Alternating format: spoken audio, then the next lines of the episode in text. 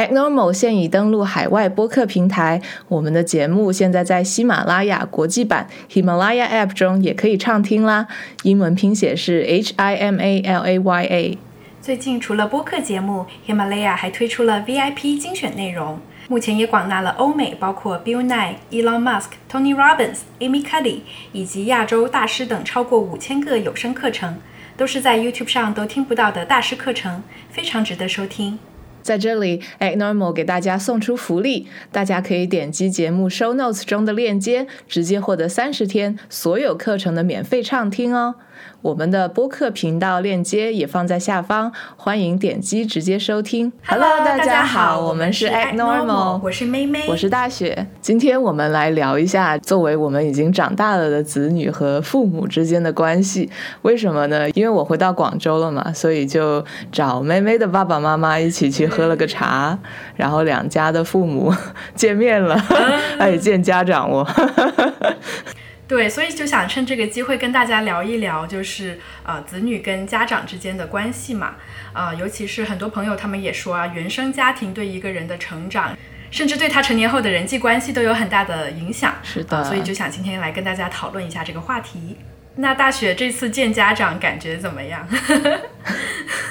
见家长觉得就觉得你爸妈好像很年轻的样子，然后整个人看起来好，就是不论不论是呃外表还是心态，都感觉还蛮年轻的。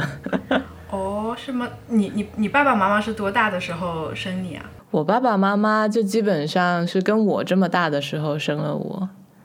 所以可能当时应该还是比较大龄了。哦，已经比较大龄了。对，当时已经比较大龄了。我我妈当时应该还是挺年轻就生我了，她是二十五岁生我的。当时就是小时候嘛，你也不觉得爸妈比较年轻生你会有什么不一样，但是现在长大了之后呢，就发现，哎，原来父母跟你之间的年龄差不一样，那可能就是父母跟子女之间的关系，你们相处的方式好像也不太一样。对，我记得以前的同学里面，甚至还有那些呃爸爸妈妈可能才二十岁出头，所以就是他们跟爸爸妈妈之间的年龄差距又稍微小了一点点。对，但是因为我们两个年龄一样嘛，然后感觉好像我们的父母其实也有挺多相似的地方的，就他们两个人之间并不是文化差异非常大，啊、可能就是年龄也没有相差很大，然后他们的老家也没有相呃距离很远，呃，受到的教育啊各方面好像都挺类似的。是的，我也发现了，感觉好像。呃，爸爸妈妈的朋友们啊，他们就是夫妻双方，感觉都是距离比较近，有时候可能就是在一个城市里面，呃，最远的感觉也就是在同一个省里面不同的市，所以什么语言差异啊，这个饮食上的差异啊，几乎是没有太大的区别。当时嘛，可能呃，他们就是认识呀，然后结婚呐、大家的这种出发点，还有抱着的这种对生活的呃预期都是一样的，就是结婚生子，然后好好的呃平平安安的生活的这种感觉。所以感觉他们能够一直走到现在，也是因为很多的三观呐、都是非常相近的，没有太大的矛盾。对，可能他们呃那一代人就跟我们现在的年轻人呃面临的处境就不太一样。现在的现代人可能选择会更多，在现实生活中遇到的人可能跟你的文化背景也会相差的更大。每个人他们追求的东西也不太一样，就不是不一定是跟你的同龄人呃都已经在这个年纪就已经想想说已经做好了组建家庭的打算了。甚至有些人他可能会觉得追求自我价值的实现是更加重要的事情。我觉得他们他们那个年代嘛，可能大家的这个经济水平啊，然后还有其他的东西，就是我觉得就所有人平均水平，全国平均水平，基本上都是属于生活还是稍微有点困难，就一些基本的东西，基本物资都比较匮乏。那两个人一起，可能确实经济压力啊就会小很多。现在可能。很多年轻人，如果是只顾自己的话，是完全够的。这个时候就有一种很很很奇怪的悖论，就是当你自己养不活自己的时候，你会想要找别人一起跟你生活；当你养得活自己的时候，你就发现，哎，我还要照顾别人，那我自己又养不活自己了。首先就是，其实现在年轻人面对的经济压力是很大的嘛。那你自己一个人的时候，经济压力已经很大了。然后，如果你要结婚的话，那大部分人还是希望什么啊买房啊，然后就很多要有经济上的准备嘛。那这个时候，你你的压力又更大了一些。一想着小朋友，你发现现在的什么幼儿园又很贵，我有听说什么一个月两万块钱的学费的。然后呢？就是除了 除了这个学费之外，你还要现在的小朋友好像也挺惨的，就是呃什么补习班不上一个两个，好像你都觉得不太对，就为就就感觉又又输在起跑线上了。那补习班又是另外的钱，那可能你呃对小朋友要求比较高的，去参加一些更更像什么艺术类的补习班呐，或者是一些我们都没有听说过的有钱人的补习班呢。我之前跟一些就是也是就是出国留学的朋友聊天嘛，那他们也是会有这种想法，心想啊，我都出国留学了，要是我没有赚够钱给我的孩子出国留学，他会不会怪我呀？就也会有这种想法。而且我觉得可能就是父母的那一代还是对那种啊宗族的观念呐，就是传宗接代什么的，可能还是比较看重。对我们这一代的人来说，可能父母有时候还是会对你有这样子的一些希望，或者是长辈会对你有这样的一些希望。但是可能我们自己年轻人自己内心里头其实并没有很认同这样子的概念。我们很多时候也是要受环境影响嘛，就比如说像像我们两个呀，我们身边很多朋友其实到现在都还是没有，大部分朋友都是没有结婚的。然后大部分朋友没有结婚，但是都过得很开心。然后父母们呢，身边的朋友呢，基本上。上都是结了婚的，哎，其实这个也很很正常。比如说，我们身边有一些结婚的朋友，你就会发现，可能他就更喜欢跟结了婚的朋友玩，啊，他就是还是物以类聚嘛。对，生完小孩的也愿意，也更加愿意跟生生了小孩的朋友一起玩。对，所以就是还是这个群聚的效应。如果你这个圈子，你在一个圈子里面待的久了，待的久了，你就很有可能就会觉得这个世界就只有这么呃，这个世界就只有这个圈子这么大。你就不会去想要去发掘外面的世界啊，或者是去想，哎，别人是怎么想的呀？那别人生活的开不开心呢？呃，但其实到最后，你就会发现，其实所有人的生活都是很开心的。对于他自己来说，他都是满足的。那我们来讲讲我们跟父母之间的相处模式吧。大学，你觉得你跟你爸妈的相处模式是怎么样的？我觉得我们家里还是相对民主一点。我爸妈就是属于对我可能教育方式呢，是属于比较。较宽松的，就属于比较自由的，呃，从小呢就会就就感觉就是不太管我的那种类型，就我想干嘛就干嘛，你能干你就干啊，然后呢，其他的东西他们就尽力的支持，只只要你还是个好青年，其他的 就没有太大的问题，因为我也是很小就就去学校住了嘛，就是可能。小学毕业，初中了之后，我就开始住学校了。那可能在家里的时间也不是特别的多。后来又去其他省啊，还有去国外上学啊，那就在家里待的时间其实就不是那么的多。你不经常待在一起的话呢，就可能会避免很多冲突。呃，因为就哦，原来是这样。对，会避免很多冲突，很多东西还是可能有时候还是距离产生美。比如说，爸妈就会看你做一些事情，就觉得，哎，你这样做不对啊，或者是，哎，你这样做以后肯定会怎么怎么样的。就是我也知道他们是尽量的在。在不去管这一块儿，但是很多时候嘛，就像就像你现在看那些小学生一样，你也会发现说，哎，你这样学习，嗯，不没有效果的。但是但是他们没有经历过这件事情，他们没有经历过这件事情就不会明白。但我觉得我爸妈可能还是在这方面还是比较信任我吧。这种信任就是，虽然看你现在挺傻的，但是你总有一天会知道你挺傻的。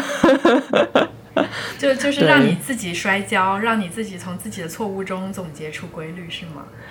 是的，毕竟他们自己也是这样成长过来的嘛。那他们也会明白，说很多东西也不是我说你，你就会明白的，还是要你自己经历过了，你才会知道说什么东西对我是是是有效的，什么东西是对我是不行的。所以有时候我就经常跟他们说，就当然肯定他们也还是会碎碎念了，但是但是我我我我的态度就是说，你你的观念对我来说太超前了，等我五十岁的时候我就会懂了。妹妹呢？我因为呃，我爸妈是那个教育工作者嘛。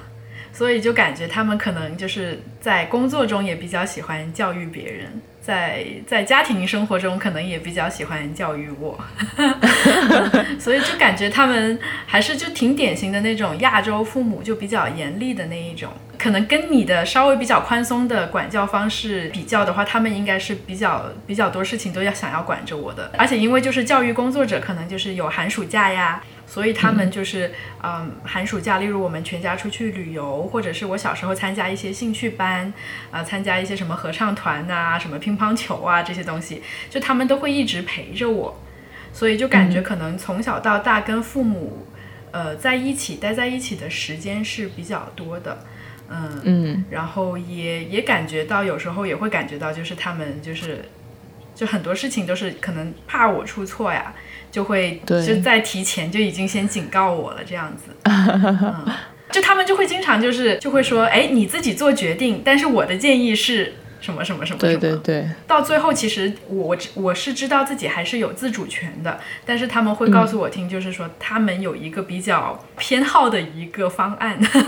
但是因为就是小时候可能跟父母在一起的时间比较多嘛，然后呢，这个我就想到了，就是假如现在我们的年轻人想要当父母的话，可能真的非常非常少的人会有这么多的时间去陪伴自己的子女。呃，我们看到很多的同龄人，他们就是生活加也经常要加班呐，工作压力也很大，呃，经常就是把小孩生下来了之后呢，就交给自己的爸爸妈妈，就是小孩的爷爷奶奶或者公公婆婆来带。啊，带到比较大了，已经可以上幼儿园了，可能才接回自己家。这种不知道你有没有听过那个心理学所谓的什么依恋型人格测试？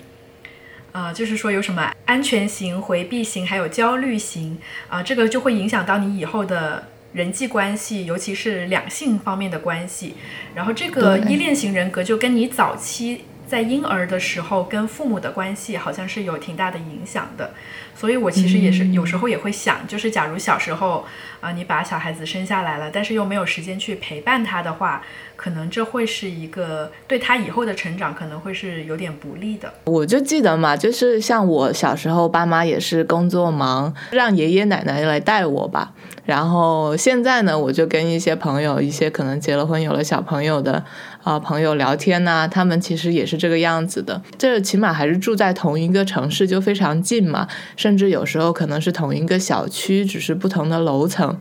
然后这种时候，有时候可能父母一整天都没有办法见到孩子，可能就是两天见一下呀。或者是呃每天就是吃晚饭的时候啊，去去爷爷奶奶那里吃个晚饭的时候可以见一下。另外的一对夫妻呢，从孩子出生以来就是非常坚定一个想法，就是孩子一定要自己带，甚至我牺牲我的工作呃也要自己带。孩子的成长跟自己的关系没有那么大，好像孩子跟自己就没有那么亲。所以有时候就感觉，如果如果生了孩子，然后但是同时经济上又很有压力的话，这个东西好像就很难平衡了。那要不我们来说一下跟我们之间跟父母的沟通的方式，例如大雪，你感觉自己是不是可以跟父母做到无话不谈呢？交流的方式一般是怎么样的？还有交流的频率是怎么样的？我觉得这一方面我做的就非常不好。之前就是在学呃，之前就是在外面读书的时候嘛，我感觉啊，我就不经常会想起来给给家里打电话，就每次都是我妈或者我爸找我，就是在微信上问一下，哎，你怎么回？你怎么样啊之类的，我才会回一下。呃，平时我就不怎么主动的跟他们聊天，可能当时也是非常的叛逆吧，所以就是觉得哎。这爸妈真的是 没什么好说的。这样，然后呢，有时候你就发现跟爸妈的交谈很重复，每次都是讲一样的事情。我的爸妈可能啊不是那么的健谈，可能这个也是跟性格有关系，就是总是总是没有说特别多话讲嘛。那这个时候打电话可能会会有些时候是挺沉默的，而且就是很多东西，比如说我从事的。呃，我喜欢的东西啊，我从事的职业啊。他们也没有过多的了解，那这一个很大的一块呢，就也没有办法聊。就这一个月回来了嘛，然后跟他们聊天，我就觉得说，虽然也不是说很多话聊，但是感觉聊天跟以前还是有点不一样。现在感觉人长大了，还是能能聊更多东西。比如说小时候没有办法跟他们聊的，像一些经济啊、政治啊、社会啊这些东西，现在你起码是能跟他们稍微聊一聊，对吧？就是你，你还是有有一定的阅历，像像我们又有一点点从国外的回来的一些眼光啊，然后就可以观察一下到底有一些什么样的不一样。就跟他们聊天嘛，还是会需要掌握方法的，就不是像我们我跟妹妹或者是你跟朋友那种随随便便的，我们已经知道对方喜欢什么了，我们已经知道我们聊天。是都会聊些什么的那种感觉，但是其实确实是很多话还是没有办法跟他们聊。可能我们在这里播客聊，其实也是跟我们跟父母交谈的一种方式，因为对吧？Act Normal 的频道一开始只有可能不到十个订阅者的时候，我们的父母就是最早的那一批，对，就是爸爸妈妈。然后播客也是他们也会听，可能不能聊的话题在这里，我们现在也变得可以聊了。我们先在这里聊，然后再跟爸妈聊。那我说一下我自己跟父母的。交流模式，我觉得好像我从小就感觉跟他们是比较能够无话不谈的，但是我发现就是我跟我身边的人交流过这个问题，我们就发现好像不同的人真的跟自己的父母是交流的方式不太一样。例如有些人他们就只会跟妈妈只会跟妈妈聊，有些人就只会跟爸爸聊，有些人呢就是他们全家会有一个微信群，大家就一起聊。嗯，对我可能是那个比较经常跟我妈聊天的那个人，但是呢，他又会把我要，他又会把我讲的话全都传达给我爸，所以其实他们两个之间的信息也没有什么信息差。我就讲一下我觉得印象比较深的几件事情吧。就印象比较深的有一件事情就是，就大家可能也看出来了，就是爸爸可能是一个比较，呃。并没有很多话，可能比较严肃、比较沉默这样子的一个状态。但是我就记得当时应该可能是高中还是刚刚上本科的时候，他有一次就找我非常严肃的找我聊天，然后我就心想，哎呀，要说些什么事情呢？结果呢，他就对我进行了这个性教育。嗯，大概的意思就是，可能你现在这个年龄了，就是会有一些男生追求你啊，可能你也会想要谈恋爱啊。然后他就跟我讲了，他作为男生，呃，在发育期的男生，可能脑子里想的东西，跟我当时一个可能情窦初开的少女想的东西，可能是会有一些偏差的。对。然后这个这个性教育，我觉得当时觉得哇，非常的尴尬，就觉得行了行了，你你不用聊了。我都懂，嗯，但是但是现在回想起来，就是就是爸爸这样比较含蓄的一个人，可能他当时要对一个就是在处于青春期，可能呃也是比较叛逆啊，也是比较呃不太好沟通的一个女儿进行这样的聊天，可能她也是付出了一些自己的勇气的，啊，也是觉得这样子是她尽到了她自己作为一个父亲去保护自己女儿的一个责任。啊，所以现在想想还是觉得嗯很感激，嗯，但是长大了之后，我就觉得确实是好像，第一可能就变变得比较懒了，啊，就是觉得好像那你身边会有朋友，会有嗯。就像我跟大雪这样子，我们可能会更加了解彼此的处境，然后我们因为年龄啊、呃阅历也比较接近，可能比较能聊得来，比较能理解对方的心情，所以可能生活中有一些烦恼的事情，或者有一些。呃，压力啊什么的，可能会更加愿意跟朋友倾诉，而不是跟父母讲。而且有时候会就觉得跟他们讲了，他们也帮不了我，就是只只会让他们担心，所以就会觉得好像在这方面沟通方面就确实是做的也不太好，就是感觉频率并没有啊，并没有那么高了。可能就是越长大之后，越觉得自己有很多，好像有很多事情在忙，其实也不知道在忙什么啊。但是可能就是即使即使你有你有剩下来的时间了，呃，跟父母去聊天，可能有时候确实是也像大雪说的，就感觉好像父母有时候讲话有点重复，对，就反复一样的事情要反复讲好多遍好多遍。而且我就发现，有时候跟父母聊天嘛，就是可能我们的意见不太一样啊，父母就会采用一种比较回避的态度，就是哎，那那我们先不要聊了，这个话题就此打住，我们不聊了，不聊下去了。感觉可能就是聊下去的话，双方都会不开心。但是我我内心就会觉得，那我们这样不聊了，这个我们两个人的想法其实也都没有改变，就是我方观点和和对方的观点。其实也都没有改变，实质的问题也没有得到解决，感觉可能双方都有点希望说，哎，说不定过一段时间对方会改变。然后讲到这里，我就想想问一下大雪，就是因为之前我有一个朋友，他就说，啊，他觉得他自己成年了之后就知道，做呃讲什么话呀，都是不要让父母不开心，就是例如哪怕他跟其实他跟父母的意见是不一样的，他自己也知道自己是。不会按照父母的想法去做的，但是他在语言上，在表面上会服从，或者说是讲一些让他们开心的话。有一些朋友的话，可能就会觉得还是要跟父母完全的讲清楚。就是啊，想要想要把自己的思维的一些变化呀，一些想法的不一样跟父母去分享，但是这样子可能就是会导致有一些冲突，有一些思想上的一些碰撞，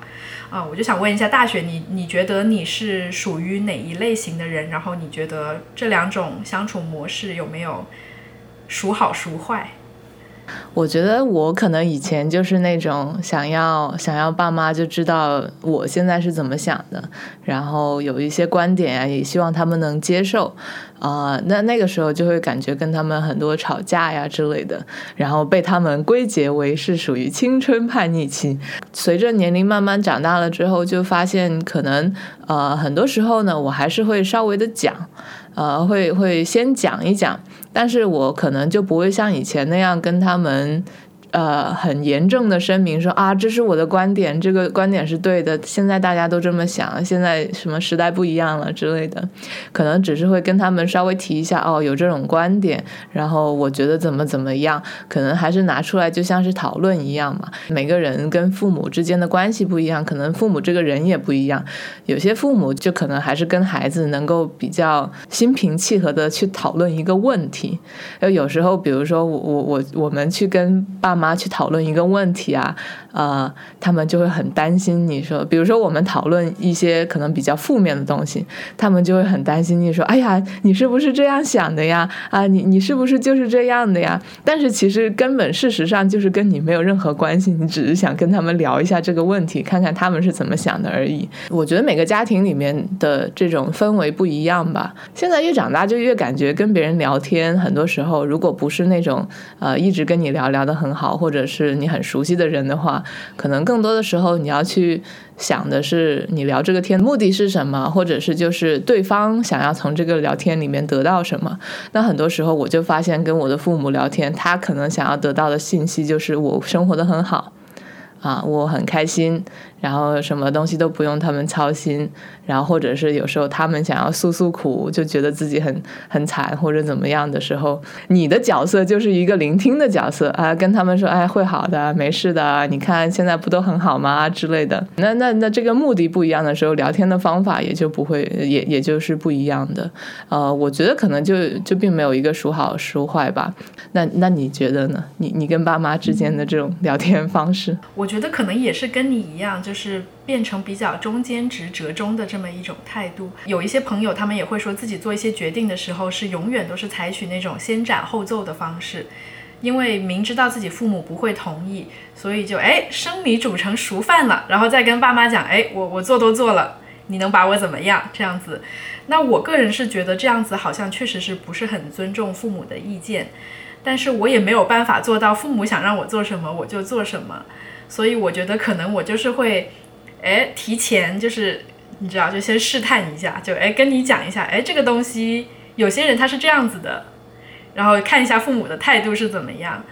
嗯，因为我觉得，呃，子女跟父母之间沟通，如果你是一种非常对抗性的，就例如父母就对子女说：“哎，你懂什么？我吃的盐都比你吃过的米多，你现在只是小，你只是你只是蠢，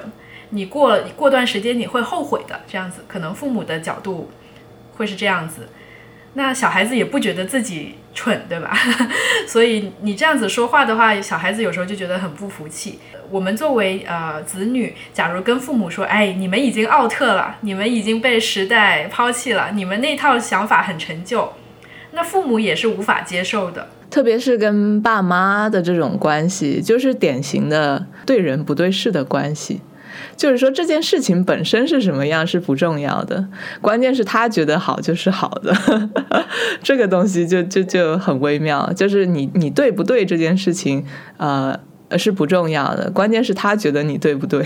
而且父母有时候就是他们就是大道理都懂，这些他们都可以理解，但是到你身上他就无法理解。对对对对对对对，有时候也是觉得还挺双标的，就是觉得说，哎，这些事情别人做可以，也是对的，但是我的孩子就不能这样做。那我们要不来说一下，假如跟父母发生了分歧，假如我们想做的事情父母不同意的话。该怎么办呢？我觉得可能对于我来说，我还是会分事情的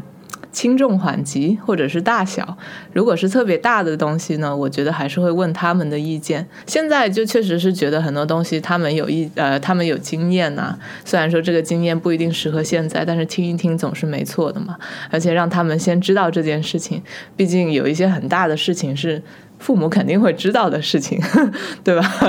那那那他们还是早知道好过迟知道。即使是我呃不按照他们的想法去做了，起码他们早知道了这件事情，也早知道了我可能会不按照他们的想法去做。那这个心理准备还是有的，先打个预防针。然后一些很小的事情的话，我觉得我自己就能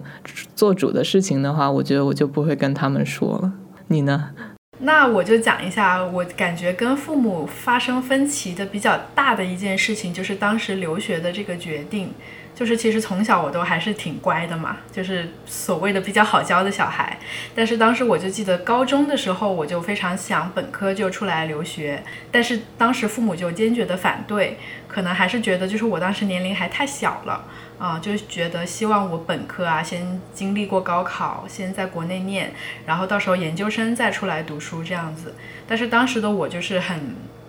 觉得很委屈，因为我就觉得，哎呀，我高二的时候托福就已经考了，那种欲望非常的强烈。但是当时就感觉，呃，父母无法理解我，也不支持我。然后因为啊，我也没有经济能力自己留学，对吧？那所以当时他们这样子，呃，就是拒绝了我的话，那我也没有别的方法。所以当时就会觉得很很苦闷。我觉得，假如是我真的是那么坚决想要留学的话，我觉得可能我得再提前一点，就跟他们讲。就是强烈的表达我自己的欲望，以及讲好就是，那要小时候小学开始讲，就就就可能起码要高一吧。例如我当时可能是高二，我考完托福了才跟他们讲的，他们可能也会担心我，就是哎呀，你会不会没有时间准备啊？然后导致你可能升到的学校也不好呀什么的，就是家长总是很多的顾虑的，嗯，所以我觉得可能假如你再早一点，然后。把这个计划一直反复反复的跟他们提，后来我觉得比较好的，就是因为后来我还是一直在提，一直在提，他们就发现我可能并不是在闹情绪，其实我是很认真的，所以我们后来就找到了一个折中的解决方法，就是参加这个二加二双学位的项目，那刚好就是呃两年后也可以出国了。留学嘛，这种可能就对你人生是产生很巨大影响的事情，我觉得作为子女的话，肯定是要跟父母商量的，而且尤其是它还涉及到经济方面的。一些影响，就是你是其实是没有为自己负责的能力的，这个时候你其实是还是依附于父母的，那你当然是要获得他们的支持了。然后稍微小一点的一些抉择的话，就例如例如我我想去纹身这个问题，例如在加州在洛杉矶，我我会觉得好像纹身是一件很小的事情，但是可能就是这个呃，在国内可能还是稍微，尤其是女生可能会觉得稍微是有点禁忌的，就会觉得哎呀你好像。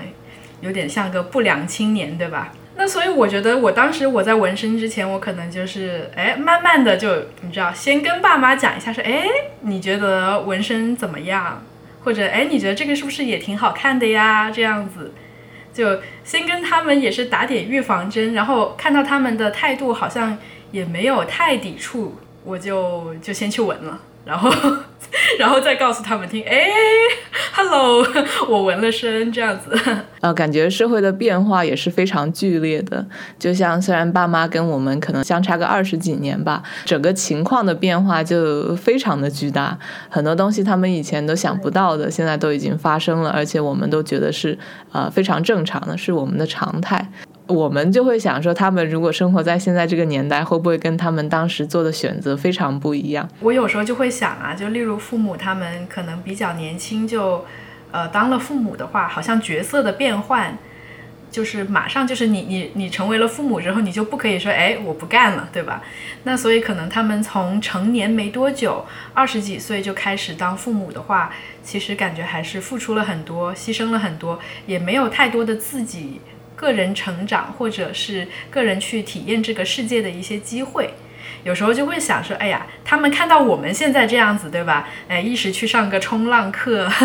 一时又呃。做一些什么新奇新奇古怪的事情，他们有时候会不会也会觉得有点羡慕呢？呃，有点或者说是会不会后悔自己当时那么那么年轻，那么早就已经啊进入了这个家庭的状态呢？就是也是听爸妈在讲他们身边的人嘛，你就发现有些人虽然是在爸妈的那个年代，但是有些人的自主意愿还是挺强烈的，就是他们当时可能就已经不想要说以家庭为重，想要自己活得开心。想要实现自己的这个个人价值，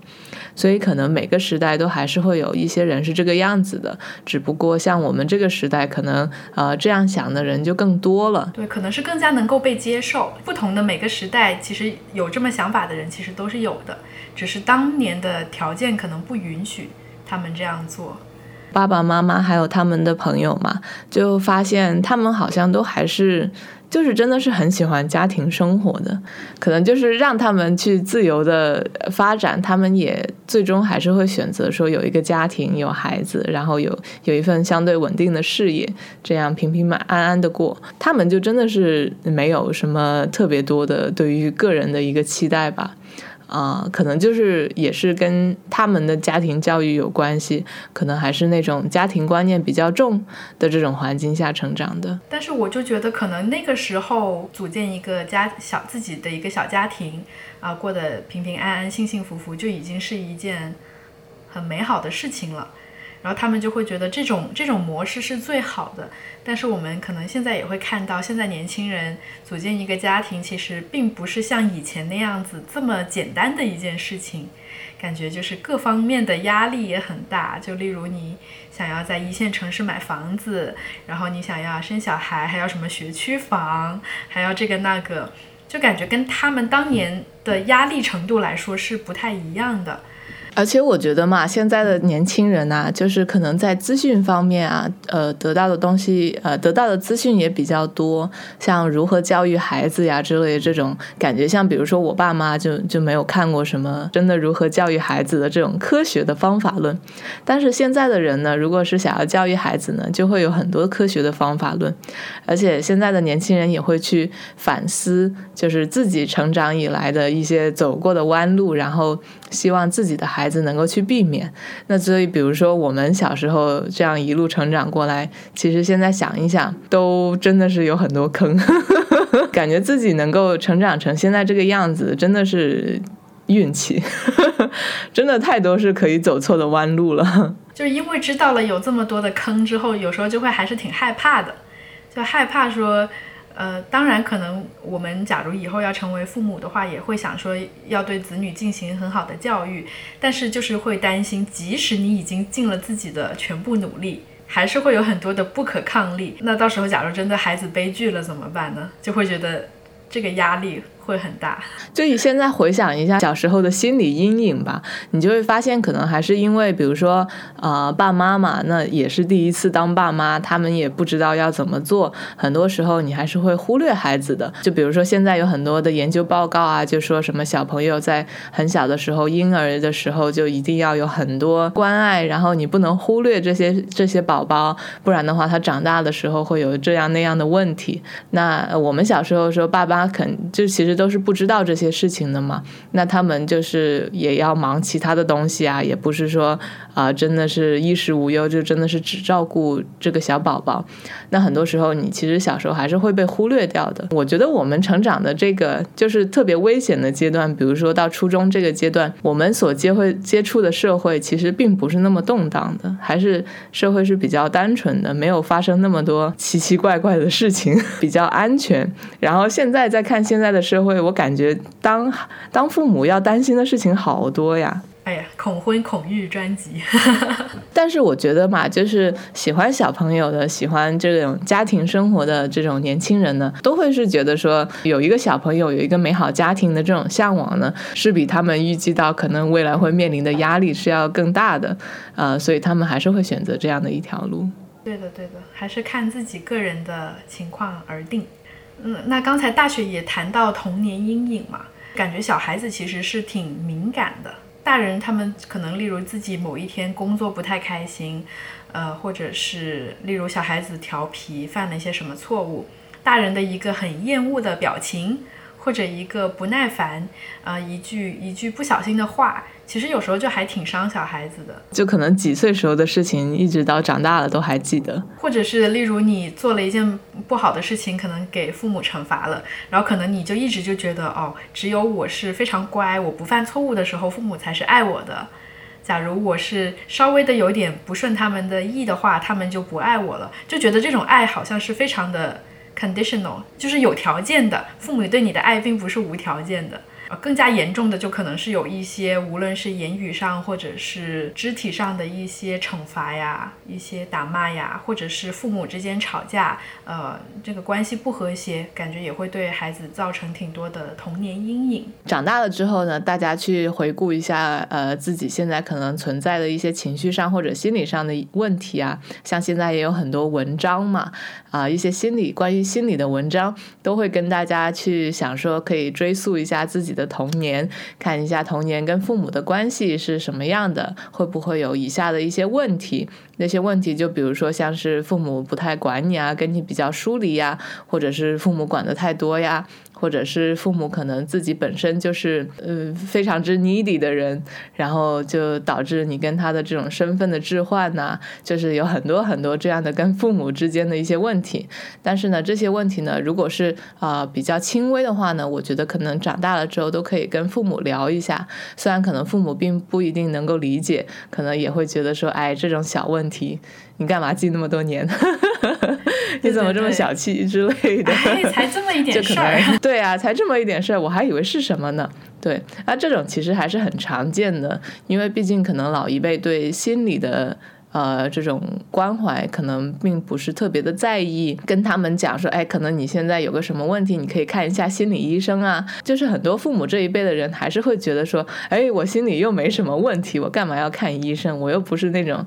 呃，什么精神病之类的这种感觉，可能还是会对这个东西很抗拒。那那那这个时候可能就要跟他们呃好好的讲。然后呢，我觉得就是呃有这样的沟通，虽然有时候这种沟通可能还是会让你很沮丧，但是有这样的沟通呢，坚持不懈的去去跟爸妈讲这些事情呢，呃，自己还是会好受一点的。毕竟你讲出来了，还是比就闷在你自己心里啊，是要更更好一些的。沟通的过程。中可能也是要把这个心态放平和一点，就很多时候可能自己讲着讲着就很激动，就可能又又重新回到了以前那个 情境里面。心理学上也有一种这种场景重现嘛，让你重新经历一遍啊。如果你的情感是能够得到宣发呃抒发的话呢，心里面就会好受很多。那如果是一些比较。严重的一些一些问题，情绪上或者心理上的问题呢，那这个时候还是可以去找一些专业人士的帮助。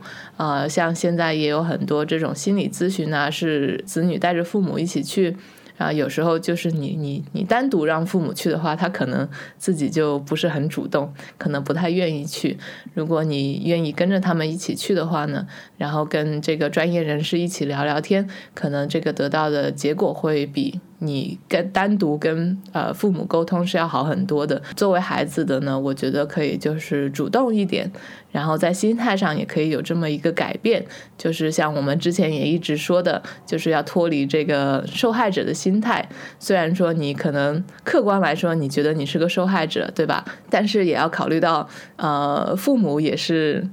第一次当父母，很多事情他们也是不知道的，然后很多错误他们犯下来了，他们可能也没有意识到。这个时候，我们可以去也体谅一下他们，然后站在一个。呃呃，抛开自己的这些情绪，站在一个旁观者的角度，然后也可以对自己说：虽然以前我有这样的一个家庭，虽然以前有这么多的一些伤痛，但是从现在这一刻开始呢，我是有能力去改变的。呃，因为其实每个人嘛，我觉得无论家庭有多么的好，或者是生活有多么的富足，啊，跟父母之间肯定是有一些问题的，就没有完美的父母，也没有完美的子女嘛。那嗯，每个人如果或多或少都是有一些问题的话，如果只是沉湎在过去，就是一直在想说，哎，如果我的父母。不是这样的就好了，哎，如果我的家庭不是这样的就好了，这个东西好像对现在以及对未来并没有任何的帮助，所以就只能尽自己的呃所能，然后尽量的去改变自己的现状。虽然我们很多时候也会说啊，父母跟子女之间是血浓于水的亲情嘛，就感觉我们的关系是呃可能世界上最亲最亲的一一个关系了，但是其实感觉呃父母跟子女之间其实也是一种。缘分的，就是也有可能是你们之间的个性搭不搭呀，或者怎么样？因为可能我们我们的父母那一辈，可能他们有好好几个兄弟姐妹，那可能就会有一些小孩子会跟父母关系比较好，有一些呢关系就处的没那么好。然后可能小孩子之间的个性不一样，同样的父母讲了一句话，可能小孩子 A 是觉得什么事情都没有。但是可能小孩子 B 就会觉得受到了很大的冒犯或者很大的伤害。如果我们把所有的责任都放在父母那边，然后就觉得，哎呀，假如。为什么别人跟父母的关系就能这么好，我就不能？那是不是我就是特别的惨呢？那我觉得可能大家还是要把这个事情还是要稍微的看清、看淡一点。就是可能这就是你你跟你的父母的缘分，就是没有这么深。但是这个就是你没有办法控制的事情，因为不是我们能控制的事情嘛。那所以我们也没有办法承担百分之百的责任去改变它。可能我们能改变的就是。尽量的沟通，尽量的相处。但是如果真的是没有办法相处的话，可能可能也是要接受这个现实的。而且啊，无论我们跟父母之间关系有多亲，啊，无论是父母做的有多好，我觉得大家到最后可能还是会意识到，就是我们生到这个世界上其实是孑然一身。离开这个世界，到时候也是孑然一身。就是每个人其实都还是一个独立的个体，所以可能其实呃，成功的父母他们能为子女做的，就是在他们还是年幼的时候，把他们培养成一个自己能够独立照顾自己、能够为自己负责任的个体。然后成年了之后呢，能够离开对他们的依赖。是的，而且就是父母这个工种嘛，当做呃当父母呢，其实呃是不需要面试的。有些父母呢，可能有了孩子之后呢，就会自然而然的，就是因为有一个小朋友一直在跟着你嘛，而且他又很弱小，又需要你的照顾，然后很多东西也需要你的指导。那你可能有时候对孩子啊，就会有一些命令的成分在里面，就告诉他这个可以做，这个不可以做。很多时候你就会发现，这些父母呢，就莫名其妙的觉得自己就变成领导了，我觉得这就是做父母的一种，就是最开始的一种成就感，好像自己嗯，这个等级就提升了一下，好像就是从听别人话的变成了呃别人要听你的话，就会有一种觉得哎，好像孩子的一切都是我可以控制的感觉，而且可能就是例如自己的有时候一些想法，就哎我我我童年其实想要干什么，但是没干。那我我就现在就可以要求我的孩子去完成我自己没有完成的梦想，就是把自己的一部分的想法去强加可能想法是要寄托在他身上，但是现实是强加在他身上。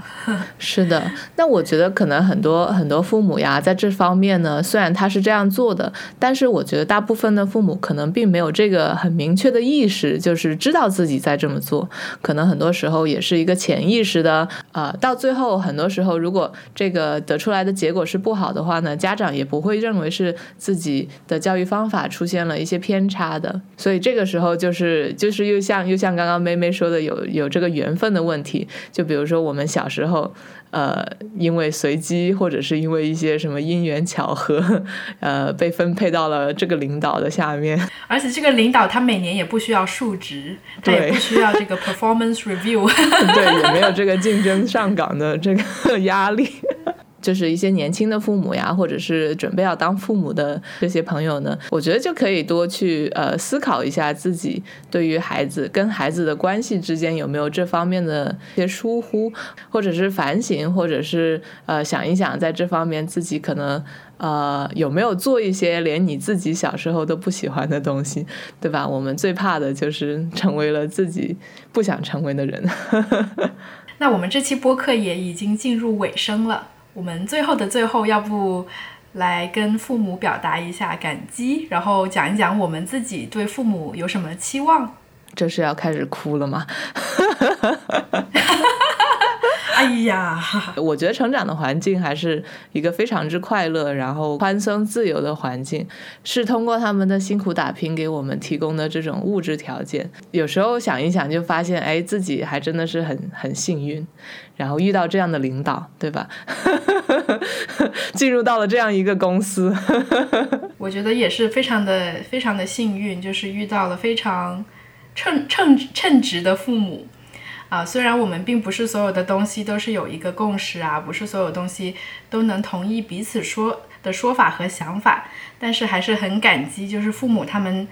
有在努力的去倾听。也有在努力的想要了解我们的想法，对父母的期望，我觉得就是希望父母以后能够少操点心嘛。那这个时候父母肯定会讲说：“哎，你你你你生活好了是吧？你把自己该做的做了，我们就不会操心了。”但是我觉得这个东西可能父母操心还是有时候是一种习惯性的，很多东西你操完这个心就会操下一个心，然后有些时候你不操心了，有时候好像自己就没有什么事情。该去想，该去做。在过了一个阶段之后呢，可能孩子需要父母操心的地方呢就没有那么多了。呃，希望他们可以多关注一下自己呀，然后想一想自己有什么一直想做没有做的事情啊，或者是一些呃感兴趣的兴趣爱好呀，这些都可以呃用现在的时间来去实现一下。我觉得我跟大雪的想法也是类似的，就觉得那。他们现在好不容易也感觉比较解放自由了，是吧？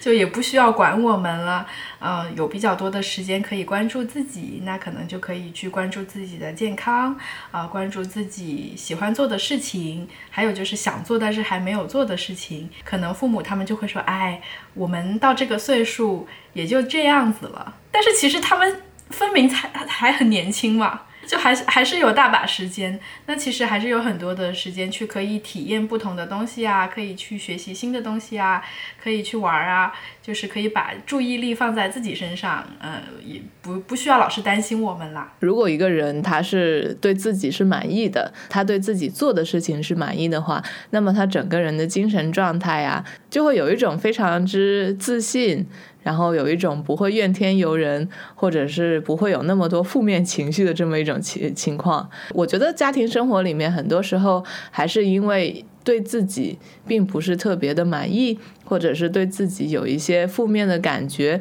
所以就是连带着对家人可能都，嗯，这个关系都不是处的特别好。比如说小朋友这个孩子，他如果自己生活的不是很如意啊，那很多时候可能就会开始怪父母。那父母自己生活的不如意，有时候也可能会怪小朋友。所以我觉得大家的这个首先的药物还是要把自己给安顿好了，对自己没有一个太多的负面。